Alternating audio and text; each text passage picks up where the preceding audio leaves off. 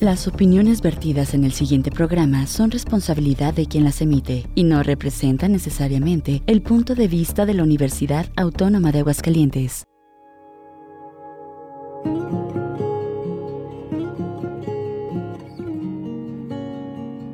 El Cuerpo Académico de Estudios de Género del Departamento de Sociología del Centro de Ciencias Sociales y Humanidades, a través de Radio UAA, presenta De mujeres, símbolo y pensamiento. ¿Cómo callar?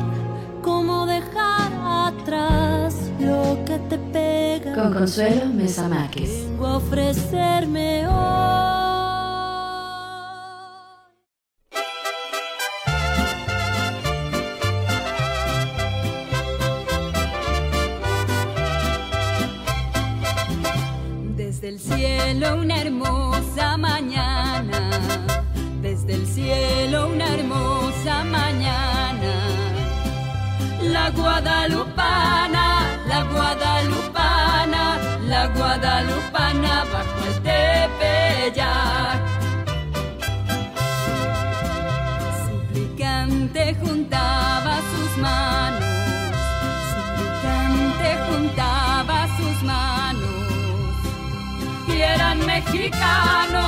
Eran mexicanos, y eran mexicanos su porte y su paz. Junto al monte pasaba Juan Diego, junto al monte pasaba Juan Diego. Y acercóse luego, y acercóse luego, y acercóse luego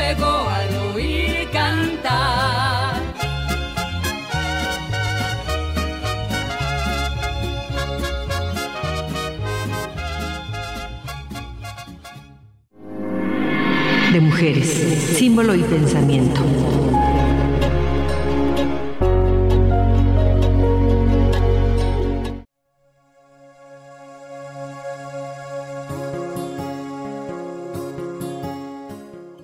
Muy buenas tardes. Pues iniciamos el programa del día de hoy con una canción sobre la Virgen de Guadalupe, la famosa guadalupana patrona de nuestro país. Hoy es el día, pues, de la Virgen de Guadalupe.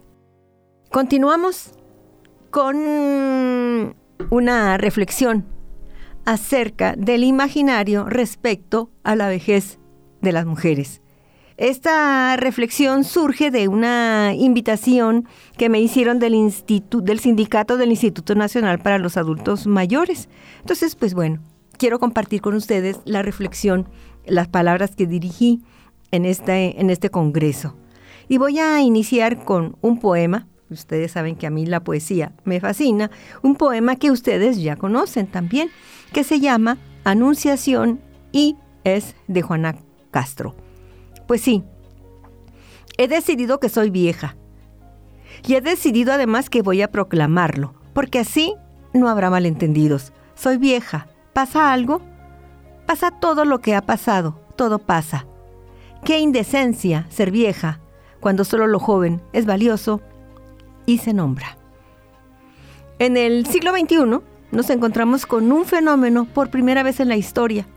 Una generación de mujeres que al llegar a la menopausia nos resta una treintena de años por vivir con relativamente buena salud gracias a los avances médicos y científicos. Este sin embargo, nos encontramos también con un discurso edadista, o sea, un discurso que nos discrimina por la edad, que la cultura impone como un imaginario simbólico en el que las personas viejas somos discriminadas y que es particularmente acentuado para las mujeres. Se nos mira como un zapato viejo que ha perdido su brillo y textura y aventado a un rincón. Las mujeres viejas del presente somos producto de dos revoluciones simbólicas. La primera de estas revoluciones es la de la mística de la femineidad en la que fuimos educadas y que nos construye como madres, esposas, hadas del hogar, cuidadoras, cuerpo vientre para la reproducción de la especie y para el placer del otro masculino. Si deseamos transitar al espacio de lo público, o sea, buscar una satisfacción por nosotras mismas, no a través de los, de los otros, pues eh, es, lo tenemos que hacer sin dejar atrás nuestras obligaciones primarias y lo hacemos a un gran costo personal. Podemos salir al mundo de lo público, pero siempre y cuando cumplamos con esa mística de la feminidad. El primero de los, gran, de los grandes costos sería postergar, olvidar, enterrar nuestras aspiraciones, ambiciones, sueños, fantasías, y de esta manera quedamos posicionadas en la marginalidad. Esto es en los márgenes, esto es fuera de nuestro centro. Nuestro centro sería la parte de nuestro corazón. En el centro, en el que antes era nuestro centro, quedan colocados hijos, compañero, adultos mayores, enfermos, etc. En torno a esta mística de la feminidad está encaminada la educación sentimental que recibimos y esa ideología del amor romántico que la sustenta. La lucha frente a la mística de la feminidad es eso que conocemos como el sexismo. Es la lucha frente al sexismo. La segunda revolución simbólica feminista se da frente a una mística de la juventud, en la que la narrativa cultural nos impone nuevos e imposibles mandatos sobre nuestro cuerpo, provocando heridas en nuestra autoestima. Se nos mandata permanecer delgadas, sin rollos en el cuerpo, sin arrugas, sin canas, asexuadas y en una vejez activa, o sea, haciendo ejercicio, haciendo cosas. Una nueva expresión de cosificación y mercantilización de nuestros cuerpos. O sea, dietas, ejercicios, medicamentos y productos maravilla.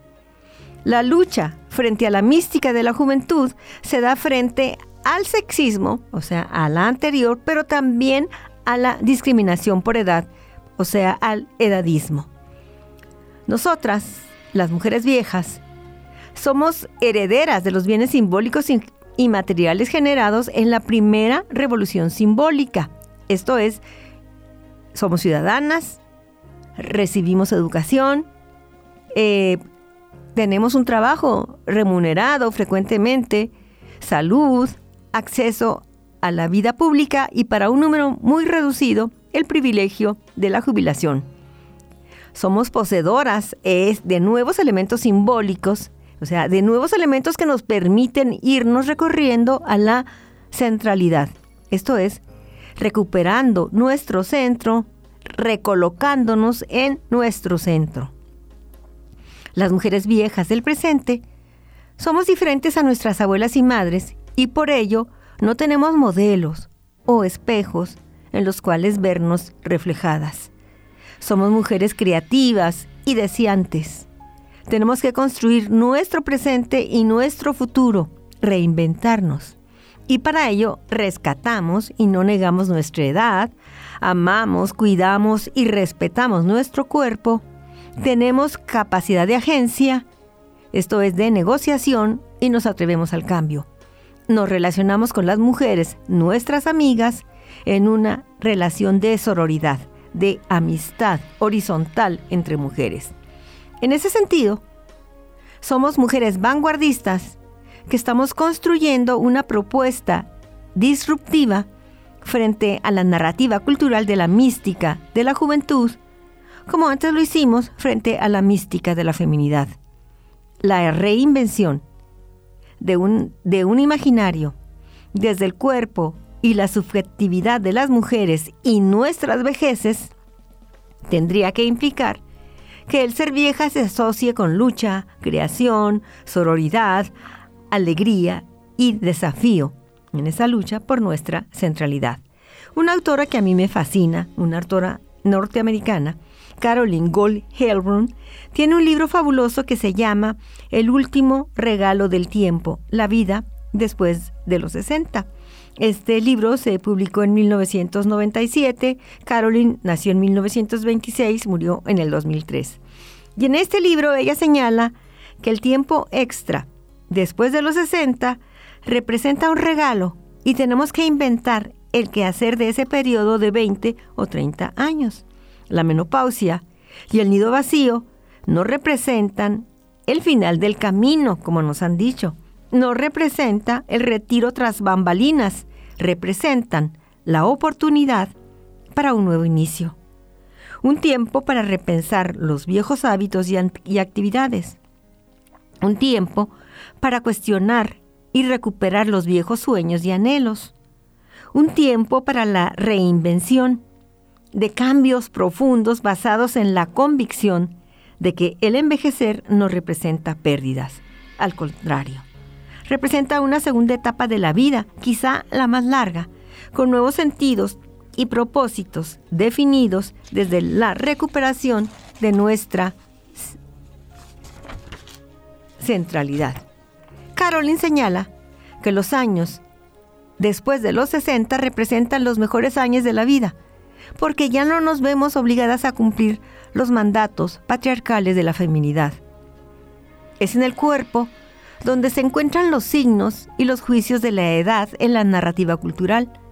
Una en la que se encuentran los signos entretejidos de los elementos simbólicos que nos construyen como cuidadoras de otros y una concepción de fealdad y desecho de nuestras vejeces.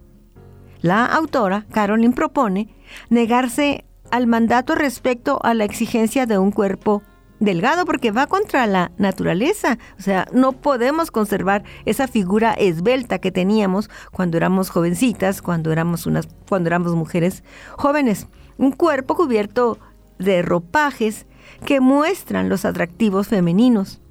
Propone vestirse con ropa que nos agrade y que nos permita movernos con libertad.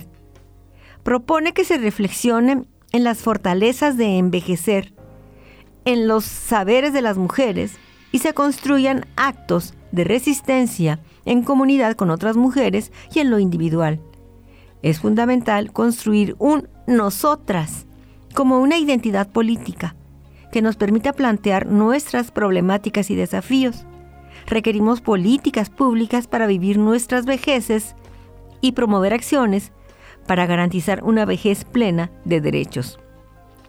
El mayor peligro, a partir de los 60 años, es quedar atrapada en el propio cuerpo bajo esos dictados culturales, o sea, bajo el cruce de esas dos místicas, y en los viejos hábitos sin percatarse de que esos años representan, perdón, el tiempo para nosotras, para recuperar viejos deseos o descubrir nuevas elecciones y actuar conforme a ellas.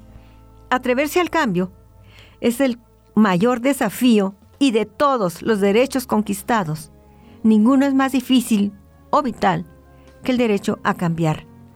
La posibilidad de elegir desde la libertad y el gozo, esto es, desde nuestro propio centro, desde la centralidad. Y esto obliga a que es necesario elegir entre el deber ser femenino puertas adentro de la casa y el mundo que se encuentra afuera.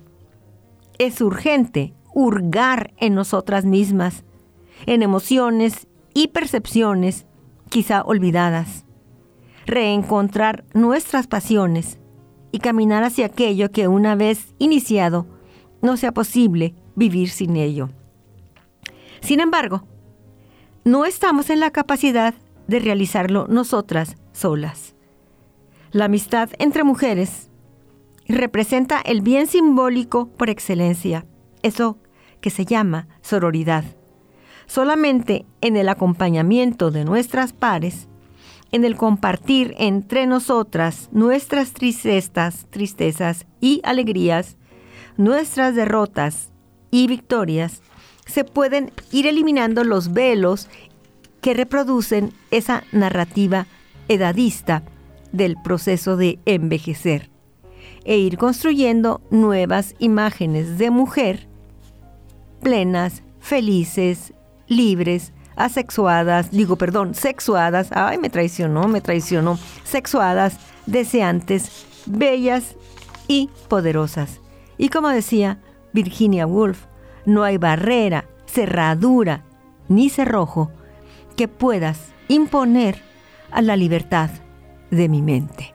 Y en esta tarea de resignificar y romper con todo esto que nos, que nos coloca en situación de discriminación y con enormes barreras, pues vamos a señalar cuáles son esos conceptos a resignificar con nuestras pares, como serían el primero, edadismo, corporeidad, la sexualidad de las mujeres viejas, vínculos, el amor, la pareja, la amistad, la sororidad, un linaje femenino, nuestras Evas, o sea, aquellas mujeres que nos han enseñado a transgredir. Y también el concepto de soledad como espacio para la creación, como una soledad creativa, o la soledad como castigo. El mismo concepto de centralidad. Así, los actos de resistencia a los estereotipos edadistas de la narrativa cultural dominante responden a un acto de romper. Y aquí vamos a recuperar un breve poema de Yoconda Belli que dice, alteremos el orden, ahora que ya lo conocemos, ya lo disfrutamos suficiente tiempo. ¿Y cuáles son estos, estos actos de resistencia? No negar la edad y los signos de nuestro cuerpo. Recuperar palabras para autonombrarnos o inventar nuevas palabras, como se hizo con el de la con la palabra sororidad. No someternos a esos patrones de actividad y consumo que dijimos hace un momento, como gimnasios, cremas, fajas. Validar otros modelos de envejecer. ¿Cuáles son esos otros modelos? Pues entre nosotras, porque como dijimos antes, no tenemos modelos de nuestras madres, no tenemos modelos de nuestras abuelas nuestros modelos somos nosotras mismas. Y esto implica mm, recuperar historias que contradicen a esta narrativa cultural. Aprender a vivir plenamente, bien y con orgullo, a pesar de las limitaciones de cada una. Abrir grupos de mujeres que como un movimiento político nos atrevamos a la transgresión social. Esto es, construir un nosotras como transgresoras. Integrar grupos de autoconciencia que en conversaciones y gestos afirman y visibilizan el orgullo por y en nuestros cuerpos. Compartir y escribir sobre el grupo, sobre el propio envejecimiento en estos grupos de conciencia. Apropiarnos de estas narrativas e identidades porque no contamos con modelos en el presente. Estos serán nuestros modelos. Jim Franco afirma, en 1924 nació ella, afirma que hasta que no perdamos la vergüenza de sentirnos viejas, no habrá un pensamiento político de la vejez. Y ella agrega, tenemos que aprender a aprovecharnos de nuestra edad, tenemos que usarla. Y Ana Freijas una española que me fascina, afirma que encontrar, imaginar, crear, potenciar imágenes que alimenten la necesidad humana de significado es una de las tareas de la vejez. Amalia Rubio, una compañera que estuvo de ciencia política que estuvo con nosotras aquí en la universidad durante un buen tiempo, señala que la palabra vieja provoca un algo raro en las emociones y la razón nos provoca miedo, nos provoca rechazo porque nos han enseñado lo terrible de esta narrativa. Afirma que usar el concepto de mujer mayor es escamotear el uso de vieja. Ella dice, y me fascina, es el botox lingüístico y la crema antiarrugas del lenguaje. Y estas reflexiones me lanzaron a otra reflexión, a la manera en que los nuevos sujetos sociales que luchan por la construcción de una auténtica ciudadanía, como nosotras, mujeres viejas, pues partimos de los otros grupos y nosotros de los insultos racistas, los relacionados con las preferencias sexuales, los sexistas y los edadistas, entre otros posibles, para apropiarnos de ellos, vaciarlos de sus contenidos discriminatorios y resignificarlos. Así, nos nombramos viejas como lo hace el poema de Juana Castro al inicio de esta participación. Pero vamos a intentar resignificar a partir de otra poesía, de otros poemas que nos hablan de nosotras como mujeres viejas, resignificando y sembrando una nueva, una nueva concepción de nosotras viejas, una nueva utopía. Y empezamos pues con el poema La cosecha de nuestras madres. Lo que nuestras madres plantaron, nosotras lo cosechamos. Plantaron libertades, sueños, desmanes, quejas, lo nuevo, lo porvenir. Les dijeron que no crecería, pero plantaron. Las llamaron locas, pero plantaron. Y como lo plantado tenía fuerte raíz, por lo que también las llamaron radicales, todo llegó a nosotras. Este es el poema, La cosecha de nuestras madres, de la editorial Horas y Horas, una editorial española, pero que no nos señala de quién, e, en lo personal, es este poema. Así, la invitación es a sembrar nuevos imaginarios respecto a nuestro ser viejas para las nuevas generaciones de mujeres. El modelo nuevo para las nuevas generaciones de mujeres, Ana Freijas, esta, mm, esta mujer española de Barcelona, no lo comparte y lo vamos a compartir también aquí con ustedes. Rescatamos y respetamos nuestra edad. Nos miramos en nuestro espejo y nos gustamos. Nos juzgamos con menos exigencia. Tenemos más confianza en nosotras mismas. Somos más benevolentes y compasivas. Acogemos lo bueno y tratamos de minimizar lo malo. Aprendemos el sentido del verbo gestionar. Lo aplicamos a nuestra vida y establecemos límites para la validación y logro de nuestros deseos, sea dinero, relaciones, sexualidad, tiempo, espacio. Tenemos ilusiones y también capacidad de agencia e identificamos los huecos por donde penetrar y transgredir. Asimismo, ponemos en práctica nuestra libertad con mente más abierta y menos prejuicios. Nos atrevemos a ser diferentes y glamorosas. De esta manera, ofrecemos nuevos modelos a las futuras generaciones. Hermoso, hermoso lo que dice, pero ahora lo vamos a ver a través de un poema, un poema que también eh, nos habla de la mejor manera de envejecer. ¿Cuál es esta mejor manera de envejecer? Y en el libro el manifiesto de las mujeres viejas de Mariluz Esteban dice así. La mejor manera de envejecer es no querer ser joven. La mejor manera de envejecer es persistir en la propia búsqueda. La mejor manera de envejecer es conservar el último golpe del coche, la grieta de la pared, las magulladuras de la cara, las arrugas de la vida y convertirlo todo en un lugar desde el que mirar. Y bueno, este es, este es el poema, La mejor manera de envejecer, que dijimos, se encuentra en el manifiesto de las mujeres viejas. Y en la contraportada de este libro hay una definición de mujeres viejas que dice así. Un sujeto apenas contemplado y aún menos escuchado o nombrado. Mujeres viejas, soberanas de sí mismas, arraigadas en el extremo opuesto de la pasividad y la necesidad de cuidados. Mujeres animadas de un vigoroso feminismo expresado aquí, en el libro, como poesía, conjugado siempre en colectivo reivindicado como un ejercicio constante de reconocer e inventar nuevas formas de ser. Y continúo leyendo lo que dice la contraportada.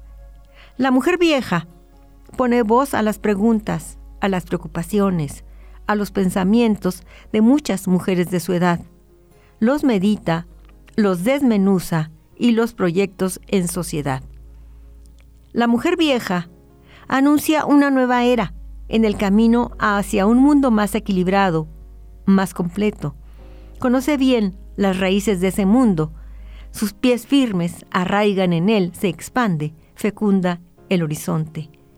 La mujer vieja es pionera, precursora, creadora de la danza que nos hará iguales, inventora de futuros, faro en el tránsito de lo posible a lo imprescindible. La mujer vieja, sentada en una esquina de la plaza, se escribe y se presenta. Y bueno, este es el, el libro, el manifiesto de las mujeres viejas pero quiero cerrar con un poema de Gioconda Belli que se llama Desafío a la vejez. Vamos a ver, aquí tenemos el poema Desafío a la vejez y dice así, cuando yo llegue a vieja, si es que llego, y me mire al espejo y me cuente las arrugas como una delicada orografía de distendida piel. Cuando pueda contar las marcas que han dejado las lágrimas y las preocupaciones, y ya mi cuerpo responda despacio a mis deseos, cuando vea mi vida en venas azules, en profundas ojeras y suelte blanca mi cabellera para dormirme temprano, como corresponde, cuando vengan mis nietos a sentarse sobre mis rodillas enmohecidas por el paso de muchos inviernos, sé que todavía mi corazón estará rebelde, tic-taqueando, y las dudas y los anchos horizontes también saludarán mis mañanas. Y bueno, nos vamos, vamos a hacer un breve, un corte breve para la identificación de la estación y para una nueva canción que nos brinde Checo Pacheco.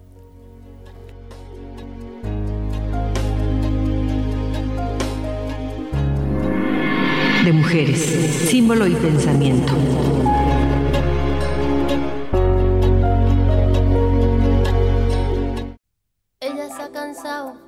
De tirar la toalla, se va quitando poco a poco de la araña. No ha dormido esta noche, pero no está cansada. No miró ningún espejo, pero se siente todo guapa hoy.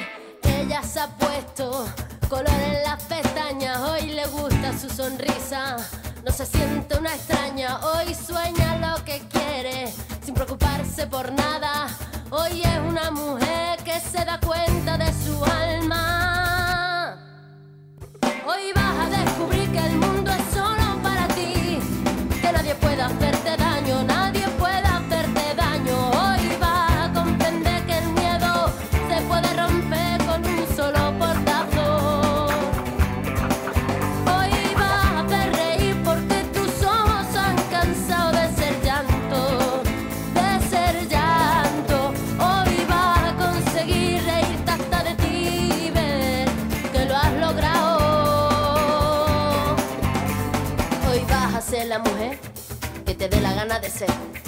Hoy te vas a querer como nadie te ha sabido querer. Hoy vas a mirar para adelante, que para atrás ya te dolió bastante. Una mujer valiente, una mujer sonriente, mira cómo pasa. Hoy nació la mujer perfecta que esperaban, ha roto sin pudores. Las reglas marcadas, hoy ha calzado tacones para hacer sonar sus pasos. Hoy sabe que su vida nunca más será un fracaso.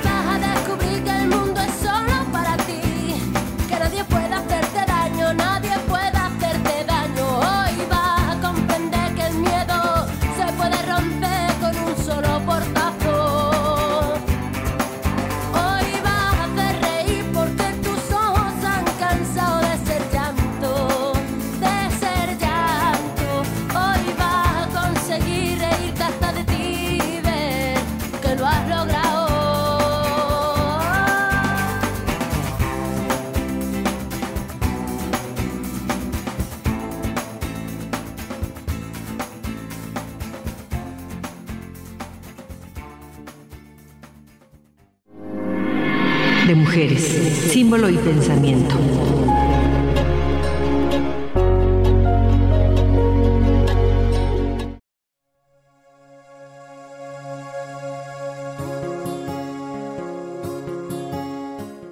En días pasados, mejor dicho, en programas pasados, realizamos aquí un ejercicio, mm, las auroras y yo, una servidora, realizamos un ejercicio para eh, buscarnos a nosotras mismas, para encontrarnos a nosotras mismas a partir de un poema de Marta Lilia Sandoval, un poema que se llama, un poema, un libro que se llama Los tiempos del caracol. Y a partir de, del poema Je suis en autre revisitado. Voy a compartir el poema con ustedes porque a partir de este poema voy a recuperar las, eh, las reflexiones que hice en torno a mi persona. Porque bueno, aquel día, pues prácticamente me quedé sin tiempo yo y ya no dije nada. Y algunas personas, ustedes no lo van a creer, pero me reclamaron, ¿y por qué no hablaste más, Consuelo? Y yo dije, bueno, se los voy a recuperar en algún momento. Y el poema de Marta Lilia Sandoval dice, Yo soy Juan y Margot, dos ángeles, hermanos, poema de Juan de Dios Pesa. Y mis cinco hermanos reales como seres terrestres. Soy el primer payaso al que escuché decir, claro, clarín, clarón, a sus órdenes, doña Pía. Yo soy la mensajera de María revista que leía con mis abuelas para hacernos santas. Soy Pina Pellicer en la película Tardes de Otoño, cruzando por los puentes de la ciudad, vestida de novia. Soy Julieta, muerta de risa, en una función de teatro escolar. Soy Aguascalientes, mi tierra querida, de la estudiantina normalista. Soy las canciones del Orfeón, No tengo edad para Marte, Blanca y radiante va la novia. Sola, soy la generación que se impactó con la muerte de Kennedy, con la matanza de Tlatelolco, pero más que nada soy el 9-11 del 2001, porque esa fecha coincidió con mi cirugía del meningioma benigno. Hechos que trastocaron el mundo conocido. Entonces, a partir de este ejercicio, yo dije, este ejercicio, hacer este ejercicio para nosotras, nos permite encontrarnos, encontrar a nuestras hermanas, a nuestras amigas, a las auroras en este caso. Y bueno, yo, yo hice este ejercicio, no todo, una parte, y lo compartí aquí, pero me faltó otra parte que, que ya no hubo oportunidad de compartir y que lo voy a hacer ahora. Yo soy revisitada. Yo soy las novelas de Corín Tellado. Las novelas, sus novelas de Corín Tellado, que aparecían en una revista que se llamaba Vanidades y que yo esperaba cada, cada, no ya recuerdo si era cada semana, cada 15 días o cada mes, pero que yo las esperaba, me mostraron esa sensualidad del cuerpo, el gozo y un erotismo sutil. No es que no se veía, pero siempre quedaba en el aire, que la chica y el chico se iban a encontrar y que iban a hacer el amor. Yo soy todas las mujeres de Ángeles Mastreta, de Laura Esquivel, de Silvia Molina y María Luisa Puga, escritoras mexicanas, que me mostraron que la literatura escrita por mujeres podía romper con la victimización y la tristeza mujeres que expresan el gozo de ser mujer y un cuerpo que experimenta deseo. También soy todas las mujeres de Penélope, una antología que reuní sobre cuentistas centroamericanas que también recuperan el espacio de la sensualidad como el espacio de resistencia para caminar hacia la autonomía y construir una utopía una utopía feminista. Y cuando realizo este recorrido, me doy cuenta de la huella que se sembró en mí a partir de Corintellado y que esta huella me llevó al feminismo, a la utopía feminista, a los estudios de género y a este programa de mujeres símbolo y pensamiento. En realidad tendría que ser el programa de mujeres, símbolo y pensamiento, porque es en este espacio donde surgen eh, las inquietudes feministas, los estudios y que dieron pie a los estudios de género, a los libros sobre género y a los cursos sobre género. Entonces, todo esto a partir de Corín Tellado. Pero también yo soy heredera de los movimientos de los 60.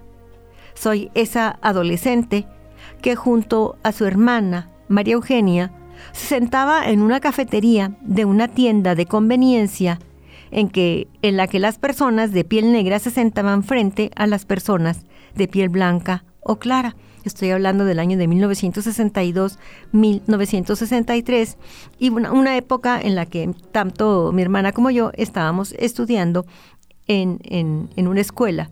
En, bueno, estudiamos en dos escuelas gringas. Soy esa adolescente que participó de los simulacros de bomba atómica en séptimo grado y también en las misas en las que el, el padre nos decía, si tienen ustedes posibilidades, construyan un, un, sótano en su casa, almacenen agua, almacenen comida que no se eche a perder. Estamos hablando de 1962 y 1963. Soy esa adolescente que con su hermana, María Eugenia, el día del asesinato de John F. Kennedy, tuvimos que correr para tomar un tranvía a Ciudad Juárez antes de que cerraran la frontera. Esto fue el 22 de noviembre de 1963. Pero también soy esa jovencita que desde los ventanales de su salón de, de su salón de clases, con el sol de las tardes, podía observar el río Bravo y los intentos de las personas para cruzar ese río en las cámaras de las llantas. Estoy hablando de los años 1964 al año 1968.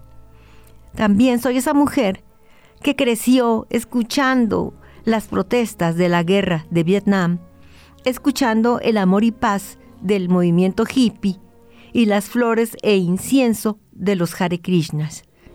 Soy esa mujer que conoció a oídas o esa jovencita de Woodstock en 1969 y de Avándaro en 1971, que disfrutó de la música de la contracultura de Janis Joplin y Joe Cocker, que hasta el presente, sobre todo Joe Cocker, me acompaña. Cuando tenía visitantes en mi cubículo me decían, maestra, usted siempre está estudiando, eh, siempre está escuchando, perdón, a Joe Cocker, sí, hasta la fecha me acompaña. Soy de la generación que corrió, que conoció, perdón, con horror de la matanza de Tlatelolco el 2 de octubre de 1968 y que vio también el inicio de las Olimpiadas en México el 12 de octubre de ese mismo año, en que se dio por primera vez una transmisión nacional de esos Juegos Olímpicos. Todo esto lo viví sin tomar conciencia, sin valorar. Pero la semilla que sembraron me llevó a estudiar sociología en ese afán de entender qué era lo que estaba pasando.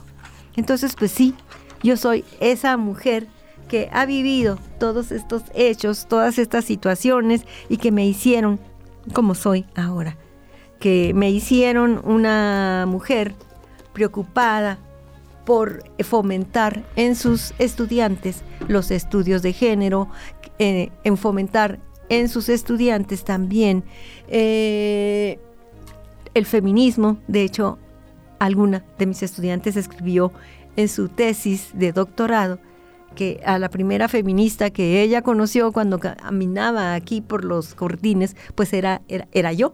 Y que, y que los compañeros, otros se burlaban de mí, mira, ahí va la feminista. Y los estudiantes me decían, mira, ahí va la feminista. Y todos se referían a mí como la feminista. De hecho, pasó el tiempo y ya mi hija estaba estudiando también eh, aquí en la universidad, estaba estudiando letras Y dice que un día uno de los alumnos, de los compañeros de sociología que ella conocía, le dijo, ¿tú sabes cómo le dicen a tu mamá? Y ella le dijo, ¿cómo? Le dicen la feminista. Ay, pues qué bueno, a ella le daría, le daría mucho gusto que le dijeran así. Pues bueno, vamos a continuar con nuestro programa, ahora compartiendo con ustedes algunas otras reflexiones acerca de lo que significa ser una mujer vieja. Quiero, mm, quiero compartir con ustedes los 10 mandamientos para envejecer de la Universidad Maimonides de la carrera de gerontología y estos mandamientos para envejecer, eh, que son un aporte de Nérida Beatriz Blanc, que es una alumna de la licenciatura en gerontología, a estas alturas seguramente ya terminó, dice así. Cuidarás tu presentación día a día. Arréglate como si fueras a una fiesta. El baño diario, el peinado, la ropa, todo atractivo. Oliendo a limpio. Oliendo, viendo a buen gusto. 2. No te encerrarás en tu casa ni en tu habitación. Saldrás a la calle y al campo de paseo. 3. Amarás el ejercicio físico como a ti mismo o como a ti misma. Un rato de gimnasia, una caminata razonable dentro o fuera de la casa, regar las plantas, cuidar las plantas, contestar el teléfono, bailar aunque se esté sola, cualquier movimiento que te despegue de la cama y del sillón. En mi caso yo tengo una, una perra, una perra que se llama Lena, una perra que pues en realidad es de mi hija, pero ella está haciendo, realizando estudios de posgrado y se quedó conmigo, la perra en lo, la perrita. Se escucha muy feo perra, ¿verdad? Fíjense, el tinte que le dan las palabras y, y, que a manera de grosería le damos las personas. Bueno, entonces ella en las mañanas, pues ella es la que a las seis y media de la mañana, ahí está levantándome, ahí está, ella lo ha tomado como que su trabajo conmigo es levantarme. Y si a veces yo le digo, espérame un ratito, tengo sueño, lo más que me da es a las siete de la mañana. Entonces, pues bueno, así es esto, ¿verdad?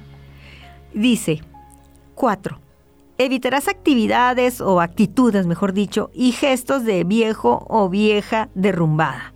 La cabeza gacha, ay, la espalda encorvada, los pies arrastrándose. No, que la gente diga un piropo cuando pasas, que diga, ay, qué guapa la señora, ay, qué rectito el señor. Recuerda, las canas se tiñen y las arrugas se disimulan con una amplia sonrisa pero el arrastrar los pies, eso sí es signo de vejez. Aquí en relación con las canas, pues yo me he dejado mis canas y me las he dejado como una acción afirmativa para nosotras, las mujeres viejas que no niego que a veces siento la tentación, sobre todo cuando me encuentro ahí fotos, ¿verdad? Que digo, ay, me debería volverme a pintar el cabello, pero digo, no, esta es una acción afirmativa en la que yo digo, no tenemos por qué sentirnos avergonzadas de nuestras canas. 5. No hablarás de tu edad, ni te quejarás de tus achaques reales o imaginarios. Acabarás por creerte más vieja o más viejo y enfermo. Cuando te pregunten, ¿cómo estás? contestarás, muy bien, divinamente, me veo y me siento divinamente. 6. Cultivarás el optimismo sobre todas las cosas. Sé positivo en los juicios, sé positiva en los, juicios, de buen humor en las palabras, alegre de rostro, amable en los ademanes. No seas una persona amargada. 7. Tratarás de ser útil a ti misma y a los demás. Bástate a ti misma o a ti mismo hasta donde sea posible. Y ayuda con una sonrisa, un consejo, un servicio, pero al abrirte a los demás dejarás de estar pensando en un yo, angustiada, solitaria, angustiado, solitario. 8. Trabajarás con tus manos y con tu mente. El trabajo es la terapia infalible bendición para todos los males. Cualquier actitud laboral, intelectual, artística, ir a nadar, hacer cosas, perdón, que a una le gusten. Una ocupación artesanal, un rato de lectura, un trozo amable de televisión y la música. Bueno, yo les, yo les tengo que confesar que yo, cuando eh, estaba a punto de jubilarme, yo pensaba, yo deseaba, pues, de, de dedicarme, tomar un curso de orfebrería, leer un montón de lecturas que tengo ahí atrasadas y que siguen creciendo y que siguen creciendo y que tengo más. Y bueno, lo, con lo que sí he cumplido, tengo que admitir, es con un trozo amable de televisión el Netflix es toda una tentación y con la música.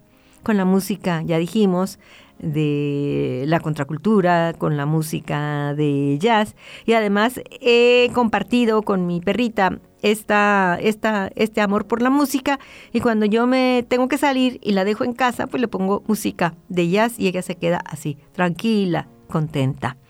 Entonces, también otras compañeras que se, que se han jubilado, pues eligen eh, ser, eh, brindar su tiempo al servicio a, los hospitales, a los asilos, a las iglesias que siempre necesitan manos que ayuden. El noveno de estos mandamientos mantendrás vivas y cordiales las relaciones humanas. Convive con los miembros de tu familia. Convive con tus amistades. Convive sobre todo con aquellas personas que te rodean, porque ahí tienes la oportunidad de convivir con los niños, con jóvenes, con adultos, todo un muestrario de la vida. Pero convivir no quiere decir ser metiche, es convivir, pero sin inmiscuirte en los problemas de los demás. O sea, estar diciendo, no, pues yo haría esto, yo haría aquello, a menos que te pidan un consejo. Si no es así, pues es ver, oír y callar. 10. No pensarás y menos expresarás que todo el tiempo pasado fue mejor. No digas andan mal, allá en mis tiempos, recuerdo que antes, no vivas de recuerdos, mira hacia el futuro, ponte nuevas metas, haz planes. Sueña. Sé positiva, positivo siempre, negativa, negativo jamás. Toda persona debiera ser como la luna, destinada a dar luz y como el sol, siempre dando calor. Pues estos fueron los 10 mandamientos para envejecer. Mandamientos que debemos seguir siempre para sentirnos contentas, para sentirnos felices, para sentir que estamos aceptadas en los diferentes espacios, para sentir que estamos haciendo algo para los demás, pero también para nosotras. Y bueno, vamos a compartir otras de estas de estos elementos que estoy sacando en este momento de un libro que se llama Reinvención de nuestra identidad como mujeres viejas, cuerpo, sexualidad y resiliencia, que en el 2020-2021 mm, publiqué. Un libro que surgió de un taller de autoconciencia, de, de esa narrativa cultural acerca de lo que somos las mujeres viejas y cómo la modificamos, cómo la resignificamos y cómo la reinventamos. Y en este, en este libro de reinvención de nuestra identidad como mujeres viejas, pues hay un anexo que se llama el decálogo.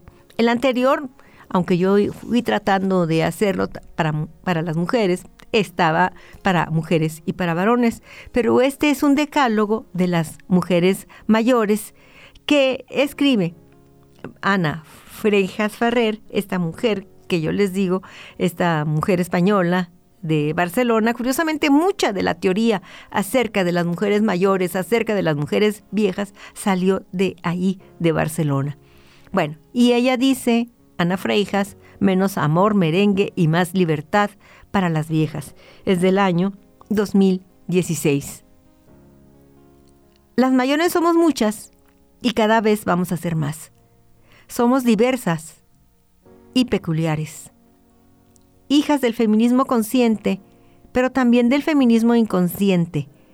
Estamos aprendiendo a revisar con cierta atención los elementos que constituyen nuestro día a día y por supuesto el trato que recibimos, tanto verbal como físico.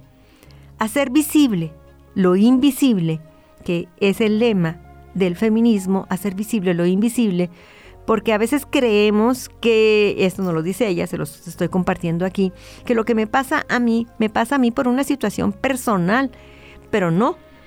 Hacer visible lo invisible implica darnos cuenta que nos pasa a todas, porque hay algo en la estructura social, en el contexto social, que está provocando este malestar. Y regreso, hacer visible lo invisible está siendo una de nuestras especialidades. Y hemos puesto nombre a diversas violencias y malos tratos. Y en esa tarea vamos a seguir empeñadas porque creemos necesario desenmascarar las múltiples formas de desconsideración que sufrimos. Nos quedan muchas sutilezas por nombrar. A estas alturas de nuestras vidas estamos hartas, por supuesto, de las violencias claras, pero también de determinadas formas presuntamente afables que tenemos que soportar, de algunas amabilidades que esconden falta de delicadeza y espíritu de, de liquidación, incluso con la mejor voluntad. O sea, las mujeres, las personas, perdón, no se dan cuenta de que están haciendo esto. Somos mayores. No estamos forzosamente seniles ni enfermas, ni somos ignorantes.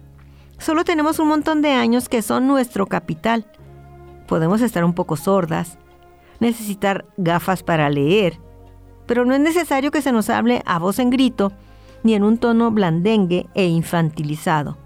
No nos pasan porque cosas, porque a tu edad, así le dicen a una siempre, a tu edad, a tu edad, a tu edad, esa muletilla que estamos cansadas de oír, que lleva implícita una exigencia de resignación ante lo inevitable. Cuando una dice, ay, me duelen mis rodillas, ay, me duele aquí. Bueno, sí, es normal, a tu edad, a tu edad. Y ahora le agregamos, y con este frío y con esta lluvia, pues es normal que tú te sientas mal, que te sientas así. Porque a tu edad, regreso, lo que cabría esperar sería la catástrofe, la enfermedad, que estés fuera de juego. Sí, a tu edad sigues ahí, ya puedes estar contenta y yo agrego, aunque te duela todo, todo, todo, tu hermoso cuerpo. Sabemos que muchas cosas de las que nos pasan cada día tienen que ver con el hecho de ser mujeres y además mayores y tenemos claro que no queremos que se utilicen, y estos son una serie de no, de no queremos, que se utilicen diminutivos cuando se hable con nosotras. Eh, ponga su bracito, ponga su culito, bueno, el culito no, porque ese es español, aquí nosotros qué diríamos, ponga su colita, no, pues tampoco, no, además no diríamos nada, ¿verdad? No queremos que nos llamen abuela, porque no somos abuelas más que de nuestra prole. ¿Acaso llamamos madre a cualquier mujer después de los 30 años? No queremos que nos hablen como si fuéramos niñas o estuviéramos seniles. Cuatro. No queremos que nos cojan del brazo cuando vamos por la calle a no ser que fuera nuestro deseo de divertimiento o complicidad. No queremos que pongan límites a nuestros deseos de vivir, o sea, navegar en canoa, aprender a nadar, hacer escalada, por nuestro propio bien. Podemos responsabilizarnos de los posibles estragos que nos sucedan si hacemos, si realizamos una de estas actividades. Sexto, no queremos anunciar productos deprimentes para la incontinencia o las dentaduras postizas. La verdad yo ya no veo mucha televisión comercial, pero pues sí, en otros países o lo que se encuentra uno a veces en, las redes sociales, pues anunciando productos deprimentes como pañales o como pegol, pegamento para las dentaduras postizas. No queremos que en los medios de comunicación se ofrezca de nosotras una imagen de juventud y felicidad mentirosas. 8. No queremos ir de casa en casa de nuestras hijas o de nuestros hijos, donde vamos perdiendo nuestros recuerdos, donde vamos perdiendo la orientación, donde vamos perdiendo la intimidad, la sexualidad que se supone que ya no existe y también con frecuencia el dinero, donde tenemos que pasar a pedir permiso de la mañana a la noche porque no es nuestra casa. Y aunque sea de nuestras hijas y de nuestros hijos, no es nuestro espacio. Y esto nos lleva al no queremos número 9. No queremos estar de sobra. El 10. No queremos que se tenga en cuenta la opinión de nuestros hijos e hijas y no se respeten nuestros deseos y decisiones en todo lo que afecta a nuestra vida. Porque si queremos ser reconocidas como sabias, maestras, mentoras, si es el caso, sin que se dirijan a nosotras como piezas de cristal de alto riesgo de ruptura que se nos valore por lo que somos, por lo que fuimos y por lo que seremos. Estamos vivas, seguimos ahí pensando, deseando, produciendo. Sí queremos que se nos presente como la norma, no como la excepción, que se respeten todas y cada una de nuestras decisiones, que se nos mire como seres sexuales, libres para hacerlo y para no serlo si no queremos Queremos disponer en las tiendas de ropa, sí, esto es importante con glamour, ropa cómoda, ropa estética, pero que no se nos vista de forma ridícula o miserable. Queremos llevar cortes de pelo estilos, estilosos, libres, sin torturas. Queremos gastar nuestro dinero sin supervisión. Queremos que se valore nuestra contribución a la vida y a la civilización del planeta con una pensión digna. Que cuando vayamos al centro de salud se dirijan a nosotras mismas y no a quien nos acompaña que nos pregunten directamente, que se acuerde con nosotras el diagnóstico, el pronóstico y el tratamiento y que no le, tenga le tengan que decir a la hija, al hijo, a quien sea y no se dirijan a nosotras. El último, que la clase médica abandone esa mirada errática y desinteresada cuando nos atiende. Que la sanidad tome en serio nuestro cuerpo y nuestra mente. Que se respete nuestra intimidad corporal especialmente en las visitas hospitalarias en las que nuestro cuerpo se trata como si no estuviésemos delante. Y creo que se nos terminó el tiempo. Fíjense nada más, todavía tenía muchas cosas que compartir con ustedes, pero bueno, ni hablar. Se nos terminó el tiempo. Agradecemos a Ale de Luna en cabina, a Checo Pacheco por la música y agradecemos a ustedes su gentil audiencia. Coman rico, coman sano y aquí nos encontramos la próxima semana.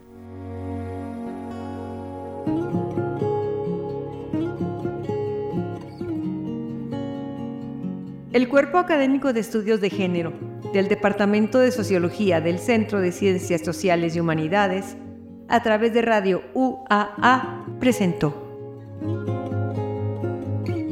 De mujeres, símbolo y pensamiento cómo callar, cómo dejar atrás lo que te pega. Vengo a ofrecerme hoy.